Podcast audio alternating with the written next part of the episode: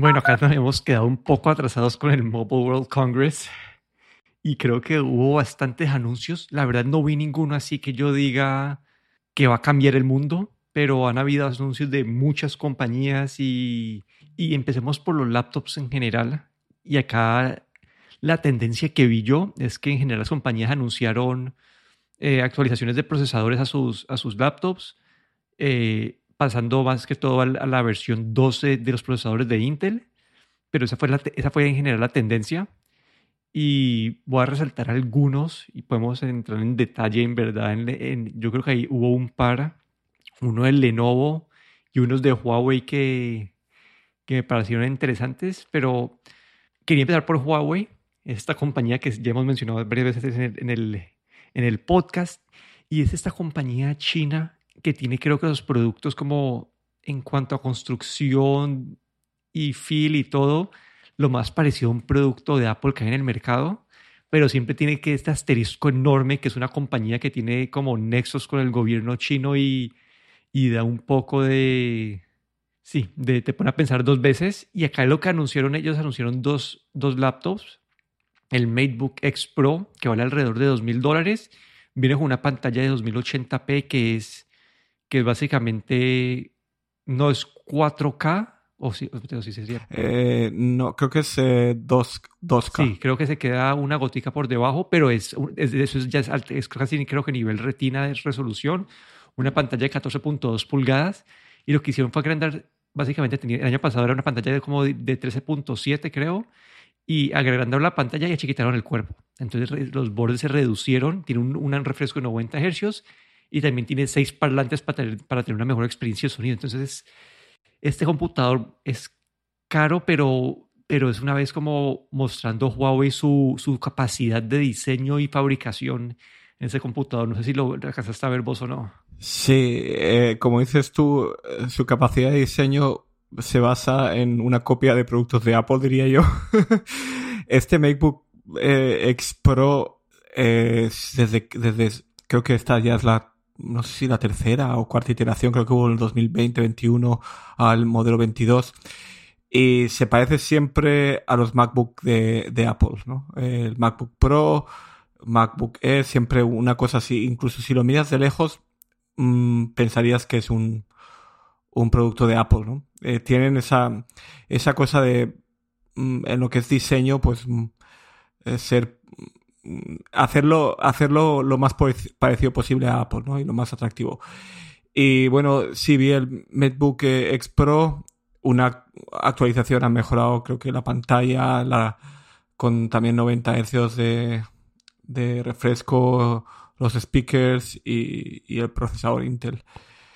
Y luego creo que, bueno, eh, lo más interesante, si, si, si quieres que comente un poco más sobre lo de Huawei, de, sobre el evento de Huawei, eh, para mí hubo un producto que me pareció original y bueno, y, diferente. No sé si quieres comentar ah, todavía algo de los laptops. Bueno, ahí antes, bueno, antes de saltar, era eso que hablamos, es una densidad de 3, de 3.1K, que es nivel retina esa resolución.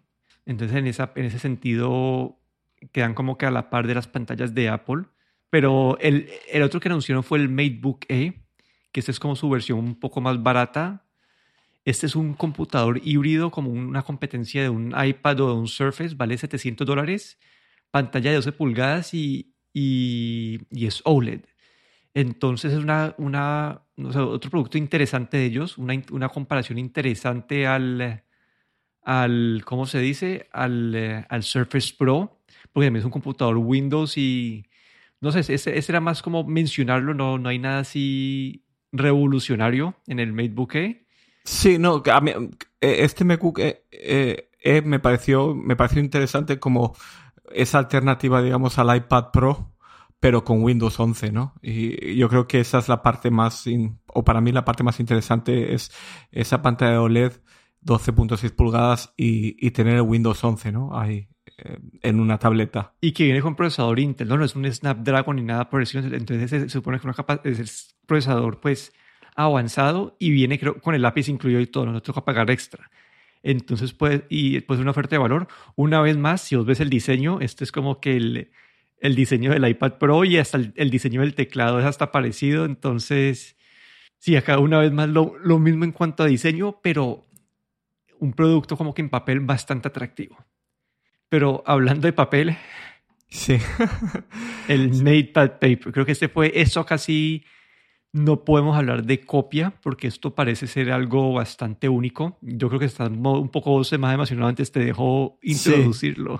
A ver, eh, creo que sabéis de mi afición al, a lo que es los, los lectores de libros y lo que es eh, dispositivos con e-ink o con esta tinta electrónica y el MatePad Paper básicamente es el primer producto de, Huawei eh, para el mercado masivo de con eh, esa tecnología, ¿no?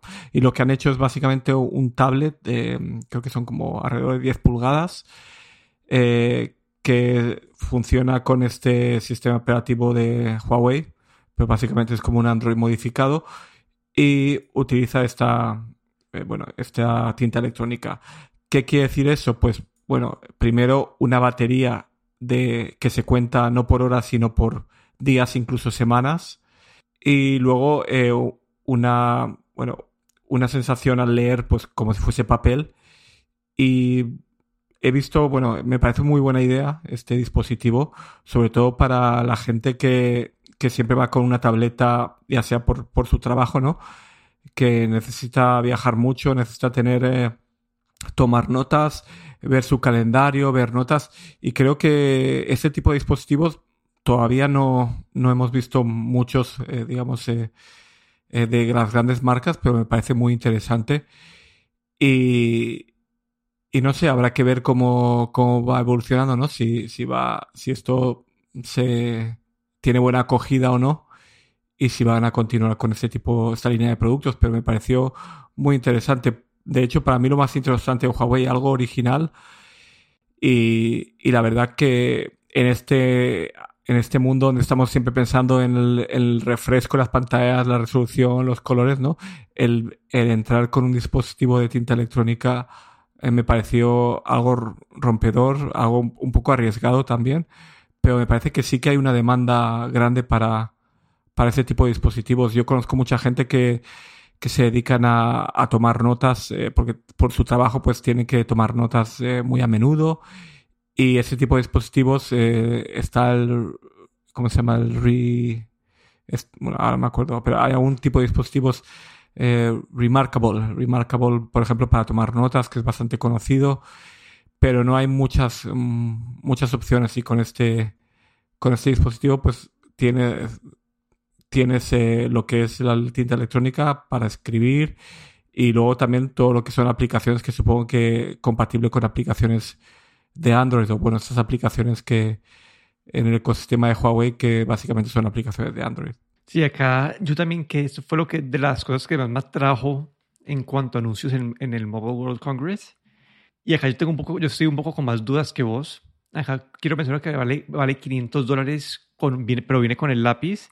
Esto creo que está un poco en la parte de arriba, en la parte de los e-readers, pero dado que tienen una funcionalidad extra, se entiende. Acá mi duda es, listo, como creo que como e-reader va, creo que ser una muy buena experiencia de e-reader por todo lo que mencionaste vos, pero mi duda es qué tan útil va a ser la parte de tomar notas, como que uno, acá muestran como tomando notas, que, que la falta de color, qué tanta falta te va a hacer en ese sentido. Siento que para tomar notas básicas, eh, las entiendo, como para tomar notas como, sí, como, como si estás escribiendo un papel pero ellos se demuestran que para que, uno seguir presentaciones y tal cosa y, ver como para que es una reunión, pero vos te ponen un, un chart, un gráfico en, de una reunión que tiene dos, dos, columnas de diferentes colores y te quedas a ciegas sin entender cuál es cuál, columna. Entonces, ahí quedó como, como con una limitante en la, pues, en la tecnología de la pantalla que si te da esta batería extra que te va a durar días y días, pero para la parte de tomar notas no sé si te limita demasiado. Yo, bueno, esto lo veo más, eh, bueno, ahí tienes un punto, pero es, es más para notas de, digamos, de texto, ¿no? Yo tengo una amiga que es psicóloga y necesita tomar notas eh, cuando está en las sesiones y utiliza un Remarkable y le viene de maravilla, ¿no? Y es, es este tipo de notas, claro, cuando tú quieres ya algo más eh, como un, un utilizar colores, pues ahí estás limitado a escala de grises, porque hay escala de grises, no es solo blanco y negro.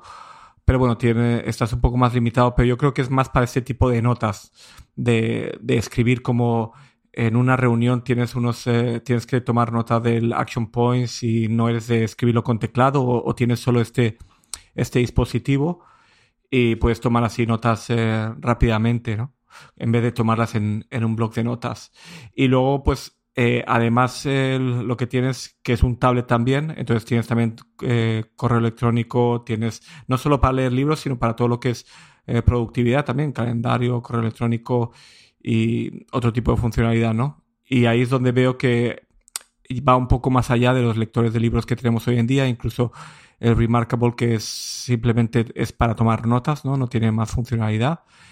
Y con este, este MatePad, pues, eh, Paper, pues, eh, van un paso más adelante, ¿no? Habrá que ver eh, la acogida que tiene, pero me parece también que está, el precio es bastante razonable porque el Remarkable está también en torno a los 400 a, 500 euros. También han sacado un servicio de suscripción ahora que tienes que suscribirte para poder utilizar reconocimiento de texto y algunas otras funcionalidades. Pero me parece muy interesante este, esta apuesta de Huawei y algo original, finalmente algo original de ellos. Sí, la parte original, sí, yo solamente que con la duda porque, digamos, si compras un entry level iPad, y un lápiz te cuesta un 100 dólares menos que este.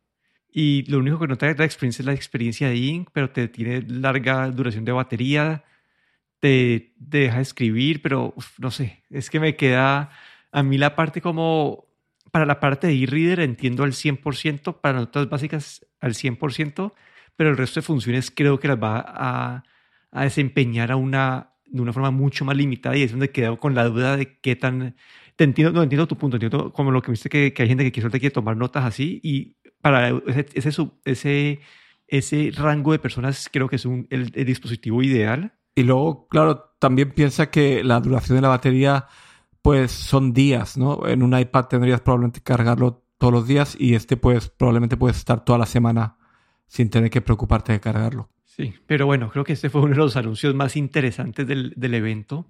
En la parte de Samsung, eh, acá lo voy a mencionar por encima, si te tienes un detalle así por mencionar, pues entramos, pero anunciaron tres laptops nuevos, el Galaxy Book 2 360, el Galaxy Book 2 Pro, el Galaxy Book 2 Pro 360, unos nombres un poco difíciles, estos van entre los 900 y 1200 dólares.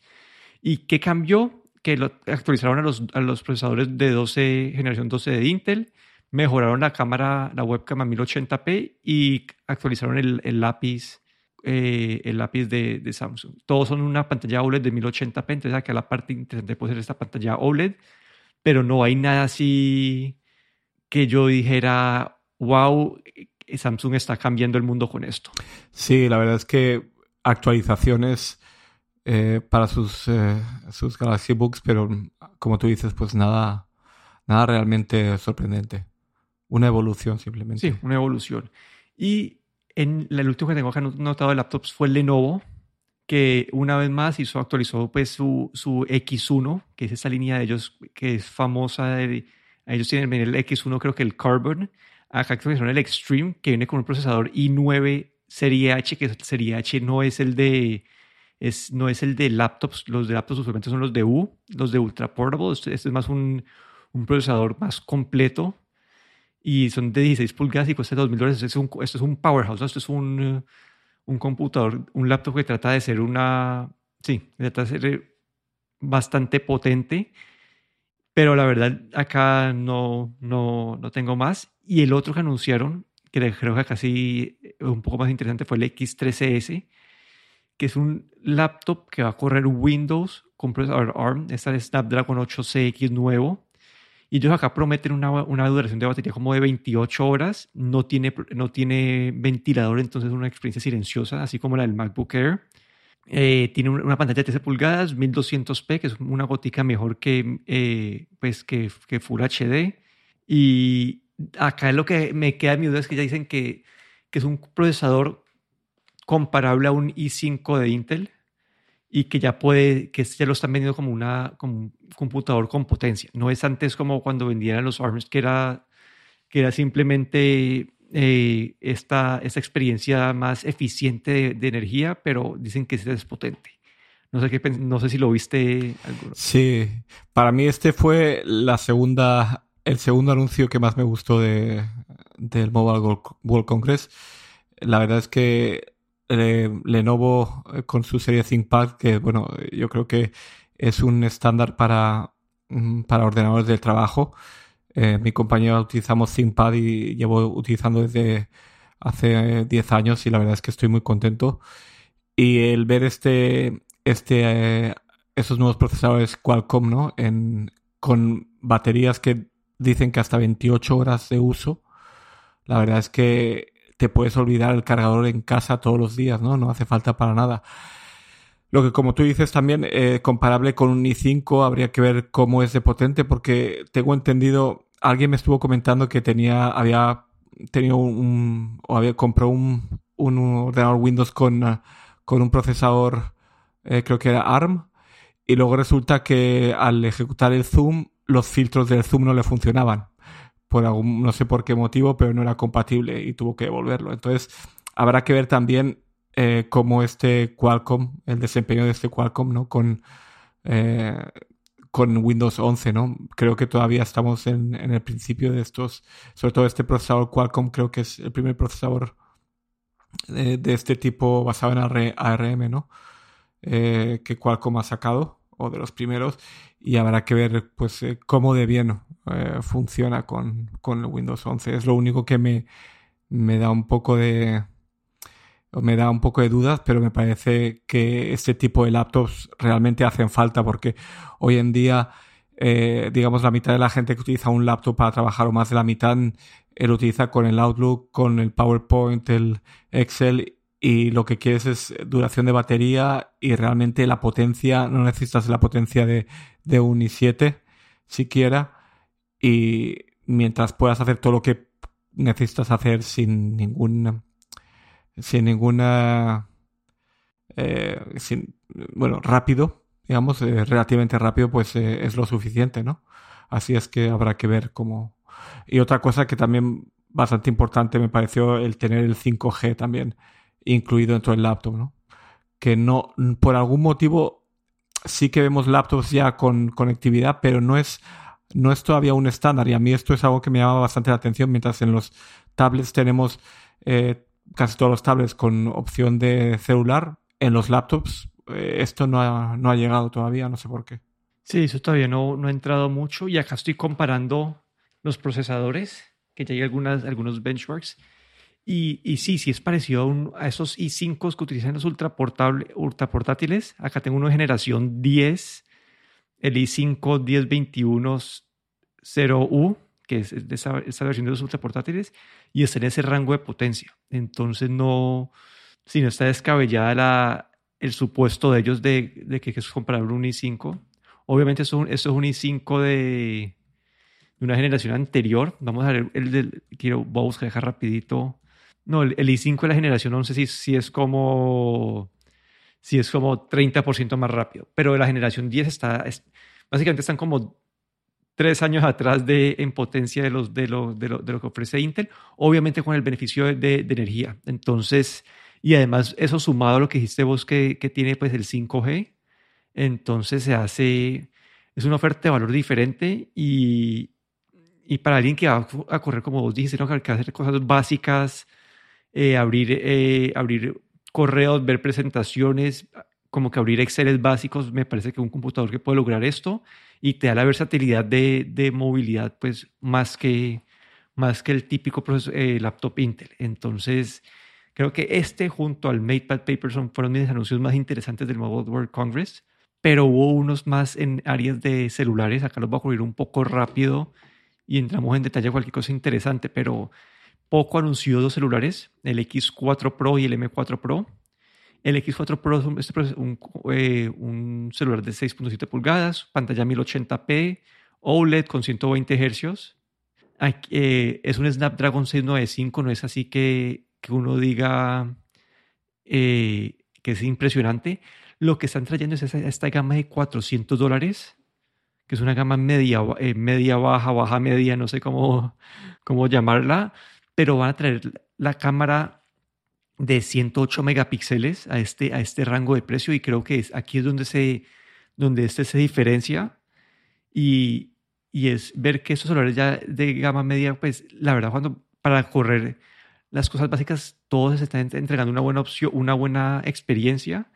Lo que les hace falta en verdad es la cámara. Uno ve las fotos que están tomando estos celulares, todavía están un poco por detrás de, de celulares más, pues, de más caro. Acá, sobresalen los de Google y, y, el iPhone SE.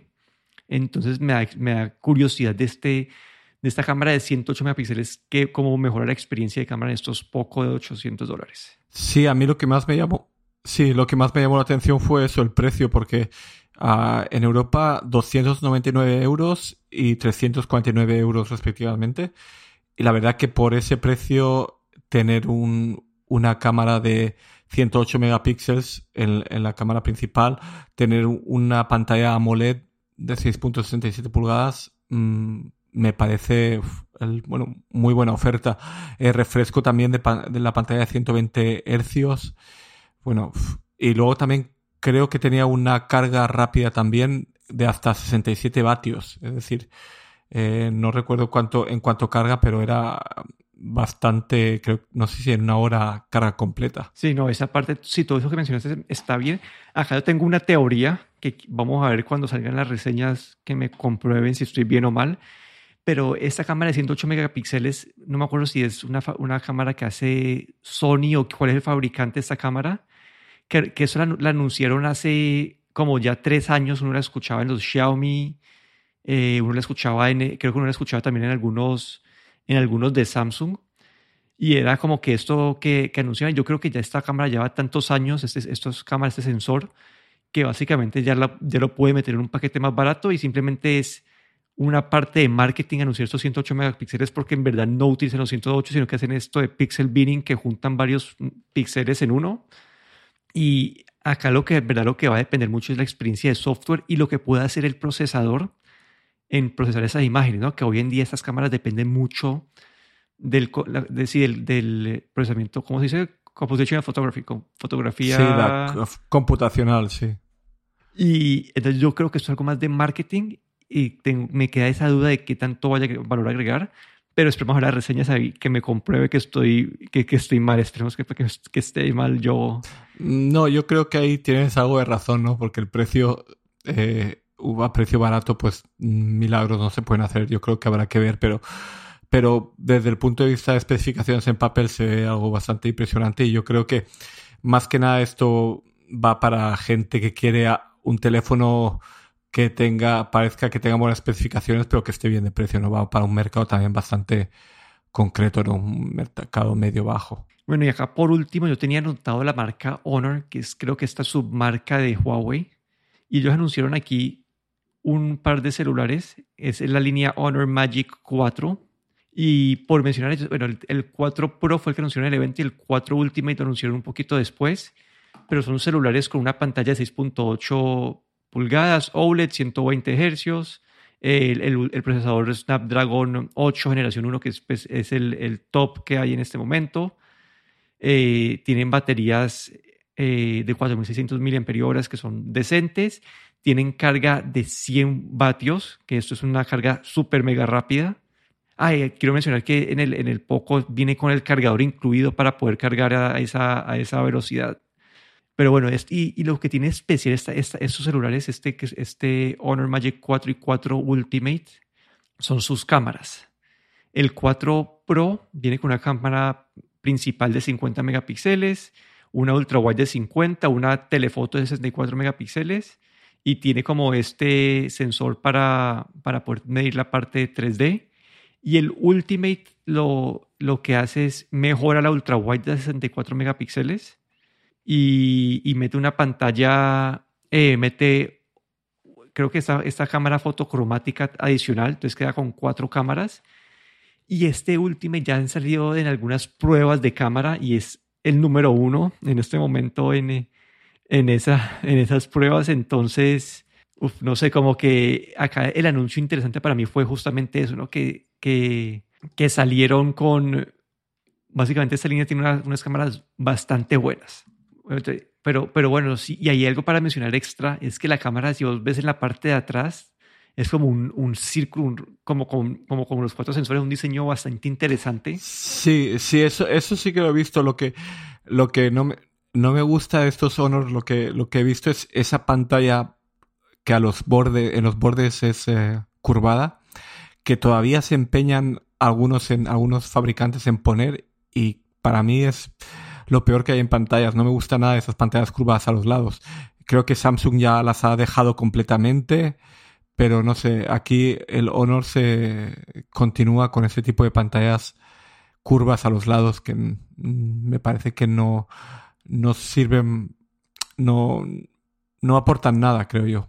Para mí, más que nada una distracción, no me gusta nada que la pantalla eh, vaya hasta los bordes y, se meta por los lados. Sí, y acá para mencionar, esto no es una oferta de valor de ellos, no es que no es, no es un poco, sino que es un celular, el Pro vale mil dólares y el, y el Ultimate vale mil doscientos.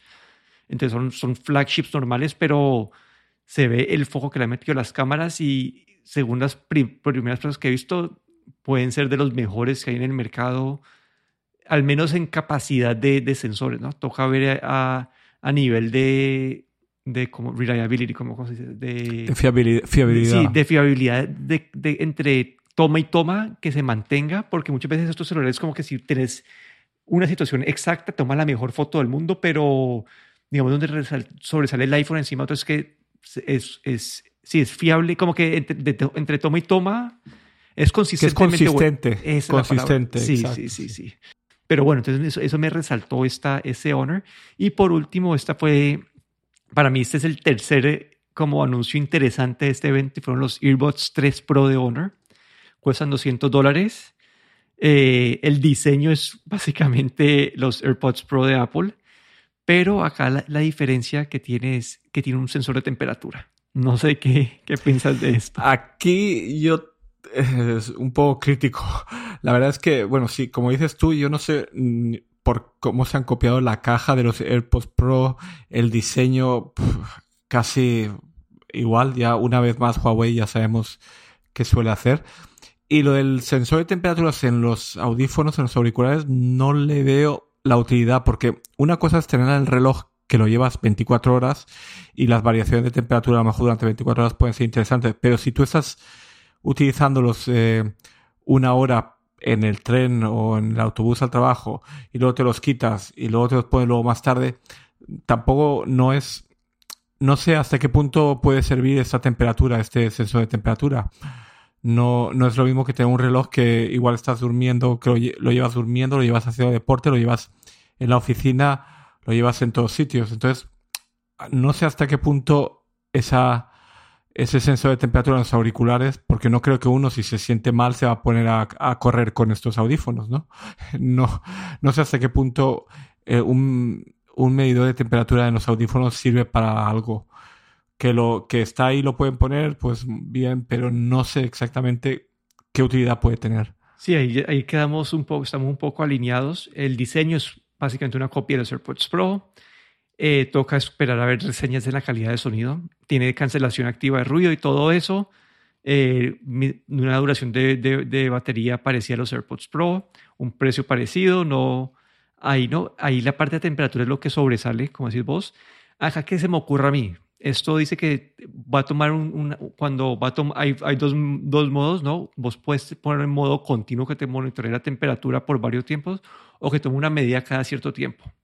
¿Cómo puede funcionar? No sé, me imagino que, eh, especialmente ahorita en época de COVID, que vos lo, lo, pones una hora todos los días y en esa hora te mide la temperatura y un día detecta que la temperatura tuya está arriba de lo normal, entonces te puede alertar tempranamente a, a, una, a una posible fiebre o algo así y puede ser un síntoma de algún, de algún otro tipo de enfermedad.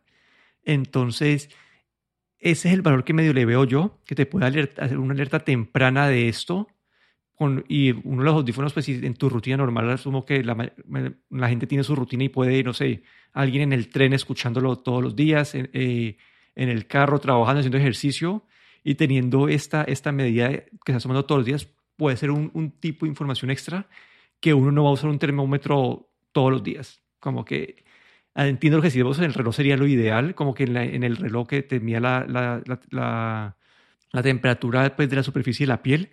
Esa, creo que eso tiene otras otras implicaciones, ¿no? Creo que la temperatura de la piel tiene, también tiene unas implicaciones como que de ejercicio y todo eso. Pero no sé, como que me pareció interesante. Habían rumores de que Apple estaba explorando algo parecido con los AirPods Pro. No sé, no sé si te acordás. Sí, sí, me acuerdo. Cubrimos un rumor de esos. Pero sí, me, acá ya tenemos la primera muestra de esto. Dicen que tiene una precisión, precisión como de 0.3 grados centígrados. Entonces, no sé, me pareció interesante. El uso, el uso todavía no lo tengo claro. No, no, como decimos, no sé cuál sea el uso claro. Pero si te alerta, digamos, si lo estás usando todo el día, si un día te alerta que tenés pues, fiebre o temperatura alta, pues tal vez te ayuda a tomar una decisión mejor de lo que si, si no logras tener esa información. Sí, ahí como dices tú, ahí sí que te doy la razón, ¿no? Si las utilizas todos los días, normalmente lo utilizas con una rutina, ¿no? Todos los días a, una hora parecida, ¿no? Entonces si hay una variación de temperatura, pues podría, sí que podría servir para, para alertarte de, de una posible infección. Pero bueno, habrá que ver también porque la precisión que ellos han, han dado y la que realmente será, pues a veces también. Eh, yo tengo, no tengo mucha, muy buena experiencia con los termómetros estos de, que se ponen en el oído, que a veces en una oreja da una temperatura y en la otra da un grado más. Y ahora, cuando estuve con COVID, bueno, el termómetro indicaba a veces un grado, otro grado, y al final mm, no era muy fiable, ¿no? Esta, esta temperatura tomada en la oreja, ¿no? Entonces no sé cómo será de fiable esta temperatura en, los, en los audífonos, pero bueno, habrá que ver cuando salgan las reviews. Pero bueno, creo que ahí cubrimos los anuncios que al menos que más llamaron la atención a nosotros de, Mobile World Congress. Aquí me despido, Daniel Ronsoro. Y aquí Guillermo Ferrero.